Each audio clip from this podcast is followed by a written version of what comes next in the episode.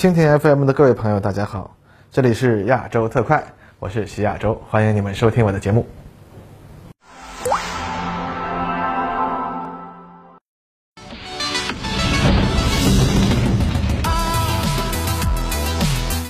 各位朋友，大家好，欢迎收看本期亚洲特快。最近啊，土耳其展示了他们的国产五代机 TFX 的首架原型机在厂房内进行组装的视频，并公布了该机的一些新的数据信息。那作为与韩国、波兰、印度、冈比亚并列的里世界五常，土耳其的新闻啊，通常都会在网上引起一番嘲讽。这次呢，呃，TFX 也确实如此。嗯，但说笑归说笑，里世界五常里边，除了专门负责搞笑的冈比亚，其他的四个呢？那确确实实都是冷战后崛起的地缘政治新势力啊！他们在这个军事科技和工业实力上也都是值得认真讨论的。呃，之所以经常被嘲笑，其实主要还是因为随着其实力的迅速增强，民族主义呢呃膨胀的厉害，以至于经常说出一些远超出其实际实力的奇怪发言。而除了冈比亚之外的这几个里世界五常呢，也都干过一件事儿，那就是琢磨第五代战斗机。韩国有 KFX，也就是现在的 KF 二幺。波兰要买 F 三十五啊，最近还说要买 KF 二幺啊，但算是比较实际的一个。印度呢，他们有国产的 AMCA 啊和与俄罗斯合作的 FGFA 两个五代机方案，而土耳其呢，呃，那就是在二零一零年开始延宕至今的 TFX 了。那网上呀，经常会嘲讽啊 TFX 啊 KFX 啊 AMCA 啊这计划呀，都是属于叫中国能我也能啊，原因呢，主要就是这些个方案。哎，它都是在二零一零到二零一一年之间公布的，那正好就赶上了歼二十首飞前后，给人一种啊，因为啊，土耳其、韩国和印度看到歼二十上天了，就觉得哎，中国有什么能耐的呀？中国航空工业不也就是这几年新崛起的吗？啊，那中国能，我也能啊，看我也来搓个五代机这样的感觉。但正所谓这叫看人挑担不吃力啊，这三国的五代机研制，它都经历了漫长的历程。到如今十多年过去了，歼二十呢已经成为了解放军空军的主力机型了，歼三五呢也已经在试飞了。KF 二幺啊，原型机刚刚首飞，土耳其的 TFX 呢开始组装了，而 AMCA 项目呢，呃，目前还处于一个一个攒零件的状态。不过这种嘲笑啊，毕竟也只能是网上图个乐啊。实际上，由于全球化供应链的发展，许多新兴国家它只要找对了路子，那开发出一些有特色的最终产品，并非不可能。而 TFX 呢，好歹它也进入组装阶段了呢，啊，也是值得分析分析的。咱们就讲讲它的来龙去脉。二零一零年十二月，土耳其国防工业执行委员会啊决定开始发展国产下一代空中幺式战斗机，用于替换 F 十六战斗机啊。在未来啊啊，当时看起来已经板上钉钉的进口 F 三十五战斗机啊啊，共同服役。那么二零一一年，土耳其宣布了新型战斗机的任务分工，啊，由土耳其航空工业公司啊，就是 TAI 负责概念发展。土耳其航空发动机公司啊，负责发展新一代战斗机所需的新型发动机。那么，并且呢，向上述公司啊拨付了首批的两千万美元，要求二零一三年内完成初步的概念设计。那么，到了二零一三年，时任总理的埃尔多安与瑞典萨博公司进行谈判，并且达成了协议，由萨博协助土耳其进行啊 TFX 项目设计，甚至表示土耳其可能直接买下整个萨博公司的飞机设计部门。来进行 TFX 的设计工作，啊，不过土耳其与萨博公司的合作，随着土耳其政局的变动，它也就那不告吹了吗？嗯，二零一五年，时任土耳其总理啊达武特奥卢宣布，土耳其将会自主进行 TFX 项目，不再与瑞典啊或者韩国、巴西、印度尼西亚啊进行合作。那么同年，土耳其公布了三种 TFX 战斗机的构型啊，一种呢采用两台大推力发动机，整体外形类似 F 二十二。一种呢采用单发，整体外形类似于 F 三十五，还有一种呢则类似瑞典鹰狮战斗机，采用压抑布局。二零一七年啊，呃，土耳其的国防工业公司在二零一六年度的报告中啊，它公布说两台大推力发动机的设计方案中选了。不过，虽说土耳其宣布了他们将自主研制 TFX，实际上这个项目当中还是存在着。大量外国公司的技术援助乃至是深度的参与。二零一五年，英国宇航公司，也就是 BAE，宣布将会协助土耳其进行下一代战斗机的设计。同时呢，罗尔斯罗伊斯公司表示啊，愿意向土耳其提供一阶两千发动机的相关技术。二零一七年，TAI 与 BAE 签署了价值一亿英镑的技术援助协议，并且呢，英国还表示啊，愿意向土耳其继续提供更多的软硬件装备和技术。那尽管罗尔斯罗伊斯和 BAE 在宣传啊与土耳其合作这件事上啊比较用力，前后多次发表了啊关于土耳其合作展开的这个消息，但实际上呢，双方在这方面的合作呢啊主要还是在土耳其自行研制新型发动机和航电设备方面，而至于说飞机的总体设计等这些方面啊，双方的合作余地那还是不大的啊，毕竟英国他自己没有一种五代机嘛。也正是因为土耳其啊，他一直没有找到一个能够为他们提供总体设计等关键领域技术的合作方，所以呢，TFX 在这几年里的发展脚步啊，哎，其实还是有点慢的。毕竟土耳其航空工业虽然能够组装 F 十六战斗机了，但是在飞机总体设计这个领域，哎，他们确实他就缺乏经验。当时土耳其航空工业公司啊，负责人甚至曾经在一次访谈中表示：“我们土耳其啊，将在2016年啊建成本国的第一个风洞。”他还很自豪啊。那么，二零一八年转机来了，俄罗斯国防进出口公司出人意料的宣布，啊，将与土耳其展开合作。二零一九年，土耳其总统埃尔多安在莫斯科航展上啊参观了苏五七战斗机啊。虽然埃尔多安去看苏五七，他也不可能真的啊带回什么技术信息啊，但是这其实是一个信号，就是俄罗斯将深度参与 TFX 战斗机的研制工作。可以说，如果没有俄罗斯的大力协助，甚至直接向土耳其提供一个可行的总体设计方案，那么 TFX 项目很可能还要拖延相当长的时间才能走到今天这样的程度。我们知道啊，中俄两国当年也进行过不少啊类似的合作。当然，我们当时是在一些自己缺乏实际经验的领域，哎，请俄罗斯方面啊缺少工作的设计局来验算一下我们提供的一些设计方案。但土耳其的话呢，那他们得更直接一点啊，让俄罗斯直接出方案，或者呢是修改土耳其的呃这个总体方案。应该说呢，这也是俄罗斯缺钱、土耳其缺技术、缺经验的这个前提之下，一种比较好的合作模式了。啊，当年台湾 IDF 战斗机项目与美国通用动力的这个合作模式，呃，大差不差。也正是在俄方的深度参与之下。TFX 项目的进度那叫突飞猛进。二零二一年，土耳其空军首次公布了 TFX 项目的大致外形，并且宣布将在二零二二年内结束初步设计阶段和进行首架原型机的制造工作。那么，二零二三年内开始进行滑行试验。土耳其航空工业公司总经理在二零二二年初宣布，当时该机原型机的约两万个零部件，有五百五十个已经完成了制造，啊，剩余部分啊将在年底前完成。那么，二零二二年六月，通用动力宣布已经向土耳其啊移交了首批 F 幺幺零发动机，用于 TFX 原型机项目。土耳其呢，总共购买了十台这种发动机。从上面这些 TFX 战斗机研制工作的进程，我们可以看出，这种战斗机与俄罗斯的渊源啊，那是不浅的。同时呢，也得到了大量西方的技术支持。但土耳其呢，它也确实在这样的一个研制过程中建立了。自己的战斗机研制能力啊，它是一个巨大的提高嘛。这对于一个从来没有研制过战斗机的国家来说啊，但肯定是一项值得自豪的成就。不管 TFX 最终命运如何，这都将是土耳其航空工业的一个重要里程碑。那么最近土耳其公布的啊原型机厂房的照片上，我们可以看出一些什么关于 TFX 的细节呢？首先，从我们目前能从视频里看到的飞机的一些结构细节来看，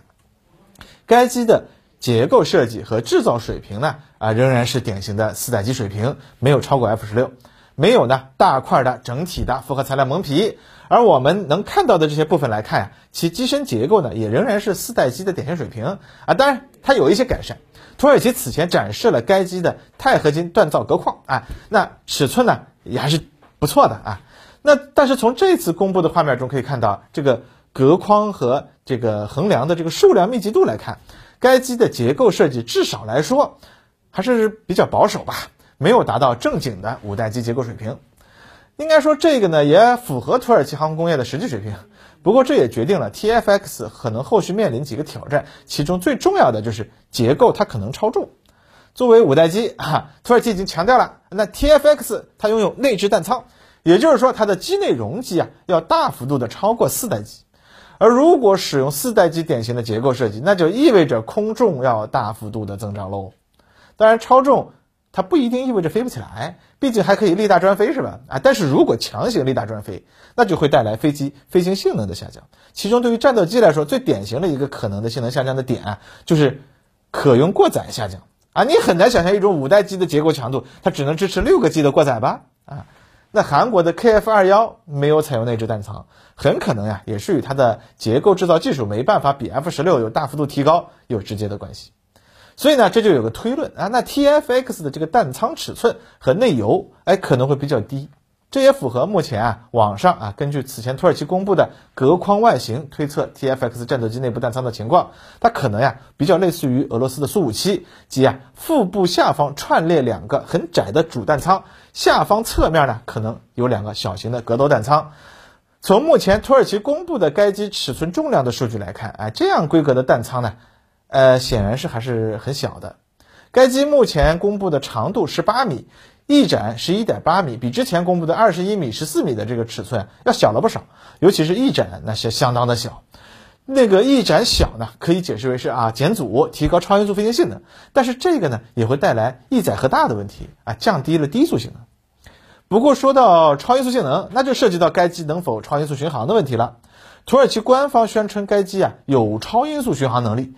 而它较小的翼展似乎也表示它确实。很重视超音速飞行，但是也有一些矛盾的设计要素存在，比如说它的水平尾翼啊没有如同 F 二十二苏五七那样向前移动啊，到一部分和机翼重叠，这使得这架飞机看起来总体上有点拉长的感觉。那印度的 AMCA 的水平尾翼哎也是一样的，这个水平尾翼的设计方式不利于超音速巡航，因为会带来较大的阻力。但是 F 二十二苏五七它能把水平尾翼前移啊，是因为它们都具备了这个推力矢量控制技术。那尾翼的操纵力矩小，哎，问题不大。但土耳其 显然它没有这个技术嘛，印度也是一样，所以我们就会看到 TFX 和 AMCA 总体给人的感觉就是，哎，拉的比较开，不如啊 F 二十二苏五七那样紧凑。当然了，F 三十五的水平尾翼它也没有前移，但是人家本来就不考虑超音速巡航嘛。所以说呢，至少目前来看，TFX 所谓的超音速巡航应该也就是那么一说，但它的最大飞行速度和超音速性能，应该说至少啊，肯定应该是会比 F 三十五强吧。那么该机的最大起飞重量据称是二十七吨啊，已经算得上是妥妥的重型机了。那么最大航程，土耳其没有公布，此前呢给了一个奇怪的数据，叫做战斗航程啊，说是一千一百公里，而不是通常说的航程或者是作战半径。那么，如果把这个数据理解为啊弹仓内携带武器时的内油航程，哎，那么 TFX 设计还挺牛的，已经接近于啊带满副油箱和空空导弹的第四代中型机了。那么这样看的话呢，TFX 战斗机的能力啊大概就有个谱了，那就是在类似 F 十八 EF 的尺寸重量的前提下，具有呢呃类似 F 十六 A 的载荷能力和航程。那么以此为代价追求啊五代机必备的隐身性能，那么问题就来到了隐身能力它到底行不行了？啊，这玩意儿实在没办法目测啊，只能说目前来看，似乎 TFX 设计上还算比较符合现代隐身战斗机的主要设计要素。但是问题是，隐身关键的地方在细节，一个细节不注意，就可能导致雷达反射截面积上升一个甚至几个数量级。这方面土耳其的技术来源主要还是俄罗斯嘛。但俄罗斯这方面就 有点让人吃不消，是吧？但是从厂房里啊，原型机的这个样子来看，它的表面细节处理确实远比俄罗斯的苏五七要好不少。啊，毕竟人家是能参与 F 三十五项目的嘛，它的航空制造水平啊还是不差的。那么这两相结合，我们大致啊能够推测啊，TFX 如果不出现重大的设计失误，那么隐身性能呢，起码应该是大大超过准隐身的 KF 二幺的水平。哎，那么即使它的机动性能啊不太行，那这个隐身水平足够让 TFX 的实际作战能力超过 KF 二幺了。对于土耳其来说啊，哪怕它只是一个呃具备发射空空导弹能力的战斗轰炸机也够了呀。毕竟目前土耳其的死对头希腊，他已经确定了要买 F 三十五，而 F 三十五呢本身也它也不是个格斗能力很强的飞机嘛，至少从飞行性能来说啊，土耳其也不吃亏。至于说从这个现代战斗机最重要的部分啊，电子系统水平、信息化水平和配套武器，这更不好说了。目前土耳其啊宣称 TFX 的主要电子设备将由土耳其自行研制。那今年土耳其还在航展上展示了这个为他们自己研制的 AESA 雷达开发的氮化镓功率芯片。尽管呢我们目也没法目测它的水平嘛，但至少人家有能拿出来展示的东西。那总比啊很多国家要强了嘛。那此外，土耳其还宣称啊将会为 TFX 配备综合红外系统和呃先进的光电告警啊这个激光告警电子对抗系统。那么，并且呢还会开发双座型，以便与无人机协同作战。呃，这些我们现在还没有办法说明白它到底有几分真啊。但土耳其这方面的能力呢，这几年呃应该说还是有相当长足进步的。至少啊，他们能拿出来参加实战的这部分。哎，肯定它是比印度或者是波兰啊强上一个档次嘛啊！当然，至少从元件水平上来讲，应该还是不如韩国的啊。但要说能用啊，那可能啊，到他们计划中 TFX 服役的这个二零三零年，很可能是能用的。实在不能用，再想办法吧，可以买嘛。那么武器方面，TFX 配套的弹药还是挺丰富的。呃，主要的空战武器，目前土耳其宣称是与英国合作引进流星导弹技术啊，土耳其自行开发的一种新型空中导弹。如果它的性能真的能够达到流星的水平，哎，那从射程上来说是碾压了希腊 F 三十五配备的 AM 幺二零 C 了，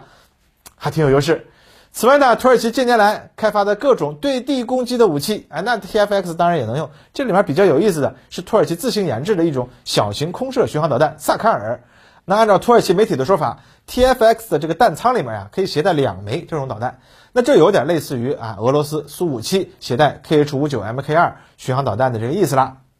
那这种导弹的重量仅为二百七十五公斤，战斗部呢七十公斤，射程啊一百五十公里。它确实是一种比较小的导弹，也从侧面证实了 TFX 内部弹仓不怎么大的这个判断。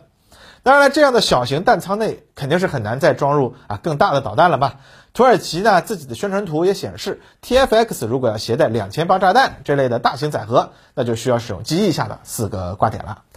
那么，所以总体来说，TFX 和韩国的 KF 二幺呢是类似解题思路下两种答案。土耳其呢追求更高的隐身能力，而韩国呢追求更高的飞行性能，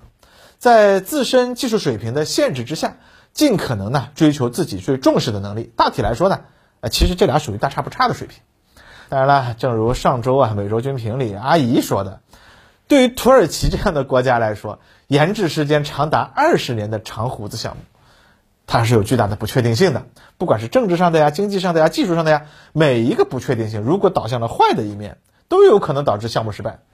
毕竟历史上很多国家都曾经在自己国力上行的好时代啊开发过战斗机。比如说阿根廷、南斯拉夫、波兰，哎，人家都曾经提出过开发在当时看起来相当不错的作战飞机的研制项目呀，而且呢，有的还造出了原型机呢，但是最终呢，都未能修成正果。但是不论如何，土耳其的这个 TFX 也证明，哎，随着现代航空制造技术的扩散，更多的国家拥有了依托国际供应链和技术合作开发先进战斗机的能力。那么。当然了，至于它的开发成败，或许啊就要看，呃，当代全球化体系在未来十年内，它能发展或者退化到什么地步了吧。